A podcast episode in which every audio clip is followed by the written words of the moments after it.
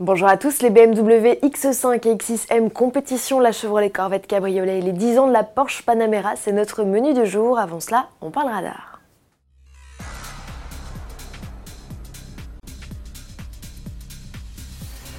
Les radars automatiques font moins recettes alors que le gouvernement espérait engranger plus d'un milliard d'euros avec ces dispositifs. L'État ne devrait finalement récolter qu'entre 500 et 600 millions d'euros au terme de l'année 2019. Ce manque à gagner s'explique par de nombreuses dégradations amplifiées par le mouvement des Gilets jaunes et l'application de la limitation à 80 km/h. En 2019, le gouvernement estime à 75% le nombre de radars actifs, un taux qu'il espère ramener à 93% dès l'an prochain.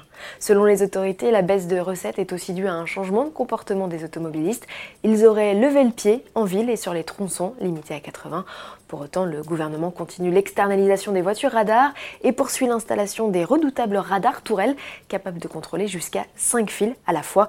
Les versions leurres de ces dispositifs commencent à fleurir au bord des routes, comme ici en Guadeloupe. 6000 dispositifs de ce type doivent être implantés sur l'ensemble du territoire français d'ici la fin 2020 pour seulement 1200 radars actifs. Vous les attendiez avec impatience, ils sont là, les X5 et X6M compétition, une particule à ne pas négliger, elle offre 50 chevaux de plus aux deux mastodontes. Sous leur plastique bodybuildé, on trouve toujours le V8 4 litres 4 biturbo maison, mais il développe désormais 625 chevaux comme sous le capot des M5 et M8 compétition.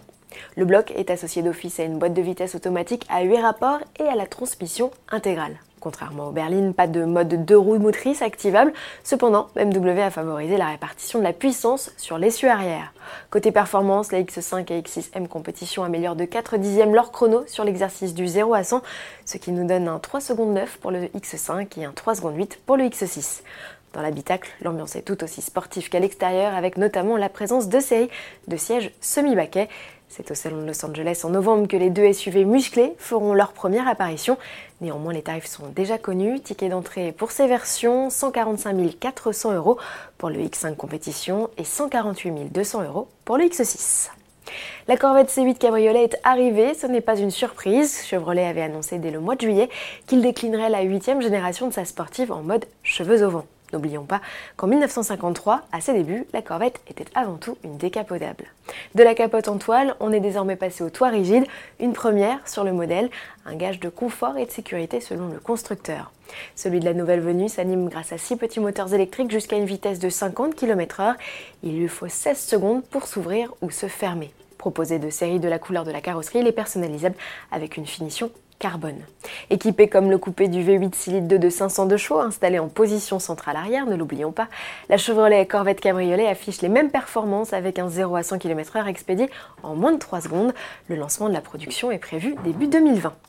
On se quitte avec quelques images d'une Panamera pas comme les autres. Il s'agit d'une série spéciale destinée à fêter les 10 ans de la berline, sobrement baptisée Édition 10 ans. Elle est aussi déclinée sur la version Sport Turismo. Seules les versions de 330 et hybrides de 462 chevaux peuvent profiter de cette finition qui se distingue à ses jantes de 21 pouces en or blanc métallisé et ses monogrammes Panamera de la même facture. Pour l'occasion, la dotation de série a été enrichie avec un toit panoramique, des sièges chauffants, un système audio Bose, une caméra de recul et une suspension pneumatique adaptative. Les variantes hybrides rechargeables profitent, elles, d'un chargeur embarqué plus performant. Mise à prix de cette série spéciale, 116 596 euros pour la berline et 118 997 euros pour le break de chasse. À demain.